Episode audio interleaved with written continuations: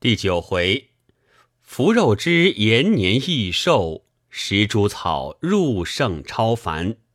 话说唐敖闻多九公之言，不觉叹道：“小弟向来以为闲食填海，失之过痴，必是后人附会。今日目睹，才知当日妄意，可谓少所见，多所怪了。据小弟看来。”此鸟秉性虽痴，但如此难为之事，并不畏难，其志可嘉。每见世人明明放着一为之事，他却畏难偷安，一味蹉跎，及至老大一无所能，追悔无及。如果都像精卫这样立志，何患无成？请问九公。小弟闻得此鸟生在发鸠山，为何此处也有呢？多九公笑道：“此鸟虽有闲食填海之意，无非是个禽鸟。近海之地，何处不可生？何必定在发鸠一山？况老夫只闻渠玉不于己，只精卫不于发鸠。”这却未曾听过。林之阳道：“九公，你看前面一带树林，这些树木又高又大，不知甚数。俺们前去看看，如有仙果，摘取几个，岂不是好？”登时都至丛林，迎面有株大树，长有五丈，大有五围。上面并无枝节，唯有无数倒须，如禾穗一般。每穗一个，约长丈余。唐敖道：“古有木禾之说，今看此树形状，莫非木禾吗？”多九公点头道：“可惜此时稻还未熟，若带几粒大米回去，倒是罕见之物。”唐敖道：“往年所结之道，大约都被野兽吃去，竟无一颗在地。”林之阳道：“这些野兽就让嘴馋好吃，也不能吃的颗粒无存。俺们且在草内搜寻，务要找出，长长见识。”说罢，各处寻觅。不多时，拿着一粒大米道。俺找着了，二人近前观看，只见那米有三寸宽，五寸长。唐敖道：“这米若煮成饭，岂不有一尺长吗？”多九公道：“此米何足为奇？老夫像在海外，曾吃一个大米，足足饱了一年。”林之阳道：“这等说。”那米定有两丈长了，当日怎的煮它？这话俺不信。多九公道：那米宽五寸，长一尺，煮出饭来虽无两丈，吃过后满口清香，精神陡长，一年总不思食。此话不但林兄不信，就是当时老夫自己也觉疑惑。后来因闻当年宣帝时，被因国来献方物，内有清肠道，每食一粒，终年不饥，才知当日所食大约就是清肠道了。林之阳道，怪不得今人射狐，每每所发的箭，离那胡子还有一二尺远，他却大为可惜。只说差得一米，俺听了着实疑惑，以为世上哪有那样大米。今听九公这话，才知他说差得一米，却是煮熟的清肠道。唐敖笑道：“煮熟二字未免过客。舅兄此话，被好射歪箭的听见，只怕把嘴还要打歪嘞。”忽见远远有一个小人骑着一匹小马，约长七八寸，在那里走跳。多九公一眼瞥见，早已如飞奔去。林之阳只顾着米，未曾理会。唐敖一见，哪敢怠慢，慌忙追赶。那个小人也朝前奔走。多九公腿脚虽便，究竟筋力不及，兼知山路崎岖，刚离小人不远，不妨路上有一石块，一脚绊倒，及至起来，腿上转筋，寸步难移。唐敖得空，飞忙越过，赶有半里之遥，这才赶上，随即捉住，吃入腹内。多九公手扶林之阳，气喘吁吁走来，望着唐敖叹道：“一饮一啄，莫非前定？何况此等大事，这是堂兄仙缘凑巧，所以毫不费事，竟被得着了。”林之阳道：“俺闻九公说，有个小人小马被妹夫赶来。”俺们远远见你放在嘴边，难道连人带马都吃了？俺甚不明，倒要请问有甚仙缘？唐敖道：“这个小人小马名叫肉汁，当日小弟原不晓得，今年从都中回来，无志功名，时常看看古人养气服食等法，内有一条言。”行山中，如见小人乘着车马，长五七寸的，名叫肉汁。有人吃了延年益寿，并可了道成仙。此话虽不知真假，量不至有害，因此把他捉住，有偏二兄吃了。林之阳笑道：“果真这样，妹夫竟是活神仙了。”你今吃了肉汁，自然不饥，只顾游玩。俺倒饿了。刚才那个小人小马，妹夫吃时可还剩条腿儿，给俺解解馋吗？多久公道，林兄如饿，恰好此地有个充饥之物，遂向碧草丛中摘了几枝青草，道：“林兄把它吃了，不但不饥。”而且头目还觉清爽。林之阳接过，只见这草宛如韭菜，内有嫩茎，开着几朵青花，即放口内，不觉点头道：“这草一股清香，倒也好吃。请问九公，他叫什么名号？以后俺若游山饿时，好把它来充饥。”唐敖道。小弟闻得海外雀山有草，青花如酒，名祝鱼，可以疗饥，大约就是此物了。多九公连连点头，于是又朝前走。林之阳道：“好奇怪，果真饱了。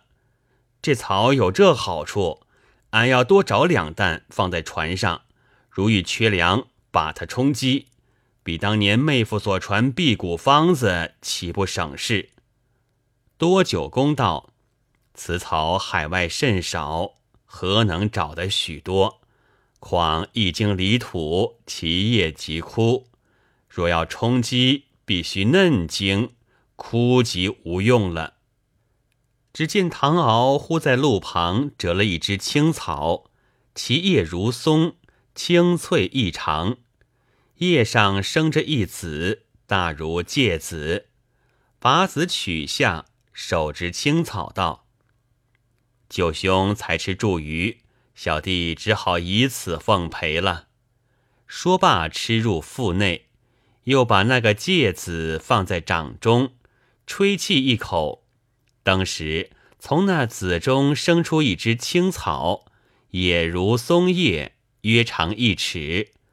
再吹一口，又长一尺，一连吹气三口，共有三尺之长，放在口边，随又吃了。林之阳笑道：“妹夫要这样狠嚼，只怕这里青草都被你吃尽嘞。这芥子忽变青草，这是甚故？”多九公道：“此是聂空草，又名掌中戒。取子放在掌中，一吹长一尺，再吹又长一尺，至三尺止。人若吃了，能立空中，所以叫做聂空草。”林之阳道：“有这好处，俺也吃他几只。酒后回家，倘房上有贼，俺窜空捉他。”岂不省事？于是各处寻了多时，并无踪影。多久公道：“林兄不必找了，此草不吹不生。这空山中有谁吹气栽它？刚才堂兄所吃的，大约此子因鸟雀啄食，受了呼吸之气，因此落生此地，并非常见之物。”你却从何寻找？老夫在海外多年，今日也是初次才见。若非堂兄吹他，老夫还不知就是孽空草嘞。林之阳道：“吃了这草就能站在空中，俺想这话到底古怪，要求妹夫试试。如果凭空站住，俺才信嘞。”唐敖道。此草才吃未久，如何就有效验？也罢，小弟权且试试。随即将身一纵，就如飞舞一般窜将上去，离地约有五六丈。果然两脚蹬空，犹如脚踹实地，将身立住，动也不动。林之阳拍手笑道。妹夫如今竟是平步青云了，果真吃了这草就能窜空，倒也好玩。妹夫何不再走几步？若走得灵便，将来行路你就空中行走，两脚并不沾土，岂不省些鞋袜？唐敖听了，果真就要空中行走，谁知方才举足。随即坠下。林之阳道：“恰好那边有棵枣树，上面有几个大枣。妹夫既会蹿高，为甚不去摘它几个，解解口渴也是好的。”都至树下，仔细一看，并非枣树。多久公道：“此果名叫刀味核，其味全无定准。”随刀而变，所以叫做刀味核。有人吃了可成地仙。我们今日如得此核，即不能成仙，也可延年益寿。吾如此核生在树苗，其高十数丈。堂兄纵会蹿高，相去玄远，何能到手？林之阳道：“妹夫只管蹿去。”设或够着也不可定。唐敖道：“小弟窜空离地不过五六丈，此树高不可攀，何能摘它？这是癞蛤蟆想吃天鹅肉了。”林之阳听了，哪肯甘心？因低头忖了一忖，不觉喜道：“俺才想出个主意，妹夫窜在空中，略停片刻。”随又朝上一窜，就如登梯一般，慢慢窜去，不怕这盒不能到手。唐敖听了，仍是不肯。无奈林之阳再三催逼，唐敖只得将身一纵，窜在空中，停了片刻，静气凝神，将身立定，复又用力朝上一窜。只觉身如蝉翼，悠悠扬扬，飘飘荡荡。登时间不知不觉，倒像断线风筝一般落了下来。林之阳顿足道：“妹夫怎么不朝上窜，倒朝下坠？这是甚意？”唐敖道：“小弟刚才明明朝上窜去，谁知并不由我做主，何尝是我有意落下？”多九公笑道：“你在空中要朝上蹿，两脚势必用力，又非脚踹实地，焉有不坠？若依林兄所说，慢慢一层一层蹿去，倘蹿千百遍，岂不蹿上天吗？安有此理？”唐敖道：“此时忽觉一阵清香，莫非此河还有香味儿吗？”多九公道：“这股香气，细细闻去，倒像别处随风刮来。我们何不顺着香味儿各处看看？”大家于是分路找寻。唐敖穿过树林，走过峭壁，各处探望。只见路旁石缝内生出一枝红草，约长二尺，赤若涂朱，甚觉可爱。端详多时，猛然想起，浮石方内言：诸草状如小桑，茎似珊瑚，支流如血。以金玉投之，立刻如泥。投金名叫金浆，投玉名叫玉浆。人若服了，皆能入圣超凡。且喜多林二人俱未同来，今我得遇仙草，可谓有缘。奈身边并无金器，这却怎好？因想了一想，头巾上有个小小玉牌，何不试试？想罢，取下玉牌，把珠草从根折断，齐放掌中，连揉带搓。果然玉已成泥，其色甚红。随即放入口内，只觉芳心透脑。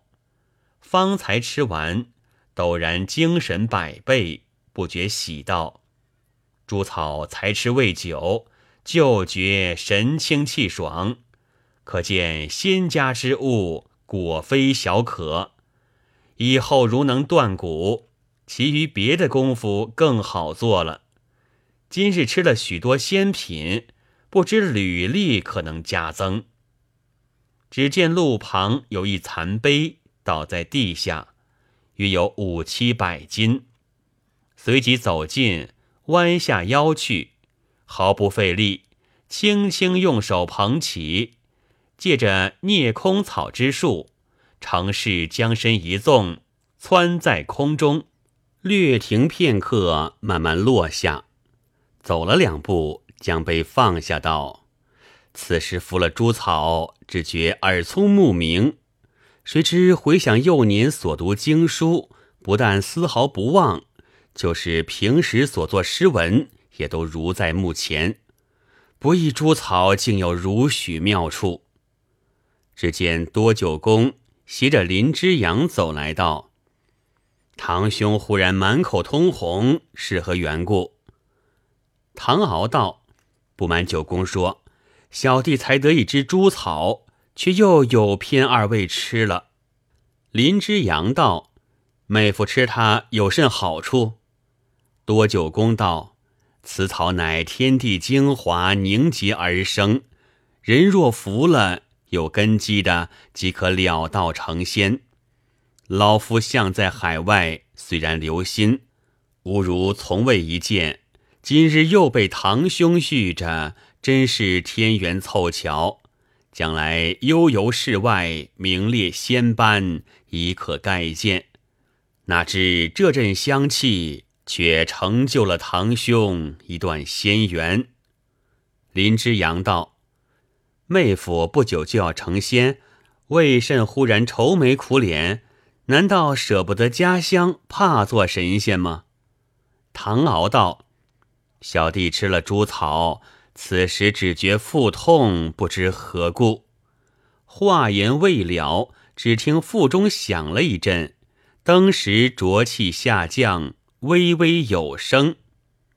林之阳用手掩鼻道：“好了，这草把妹夫浊气赶出，身上想必畅快。”不知腹中可觉空舒，旧日所作诗文，可还依旧在腹吗？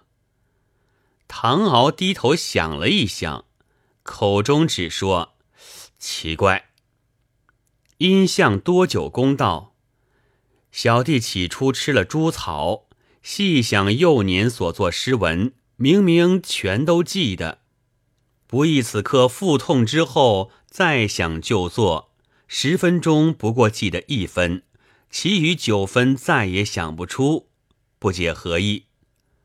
多久公道，却也奇怪。林之阳道：“这事有甚奇怪？据俺看来，妹夫想不出的那九分，就是刚才那股浊气。朱草嫌他有些气味，把他赶出。他已露出本相，钻入俺的鼻内，你却哪里寻他？”其余一分并无气味，朱草容他在内。如今好好在你腹中，自然一想就有了。俺只记挂妹夫种探花那本卷子，不知朱草可肯留点情？妹夫平日所作窗稿，将来如要发刻，据俺主意，不需托人去选。就把今日想不出的那九分全都删去，只刻想得出的那一分，包你必是好的。若不论好歹，一概发刻，在你自己刻的是诗，哪知朱草却大不为然。可惜这草甚少，若带些回去给人吃了，岂不省些刻工？朱草有这好处，九公为甚不吃两只？难道你无窗稿要刻吗？多九公笑道：“老夫虽有窗稿要刻，但恐赶出浊气，只怕连一分还想不出来。林兄为何不吃两只，赶赶浊气？”林之阳道：“俺又不刻酒精，又不刻食谱，吃它作甚？”唐敖道：“此话怎讲？”林之阳道：“俺这杜甫不过是酒囊饭袋，若要刻书，无非酒精食谱，何能比得二位？怪不得妹夫最好游山玩水。今日俺见这些奇禽怪兽、异草鲜花，果然解闷。”多久公道：“林兄刚说果然，巧巧竟有果然来了。”只见山坡上有个异兽，形象如猿，浑身白毛，上有许多黑纹，其体不过四尺，后面一条长尾，由身子盘至顶上，还长二尺有余，毛长而细，夹下许多黑髯，守着一个死兽在那里痛哭。林之阳道：“看这模样。”竟像一个络腮胡子，不知为甚这样啼哭？难道他就叫做果然吗？多久公道：此兽就是果然，又名然兽，其性最异，最爱其类。猎户取皮作褥，或卖或利，往往捉住一个打死，放在山坡。如有路过之人，一经看见。即守住啼哭，任人捉获，并不逃窜。此时在那里守着，死人痛哭，想来又是猎户下的梅子。少客猎户看见，毫不费力就捉去了。忽见山上起一阵大风，刮得树木刷刷乱响。三人见风来的古怪，慌忙躲入树林。风头过去，有只斑毛大虫从空窜了下来，未知如何，下回分解。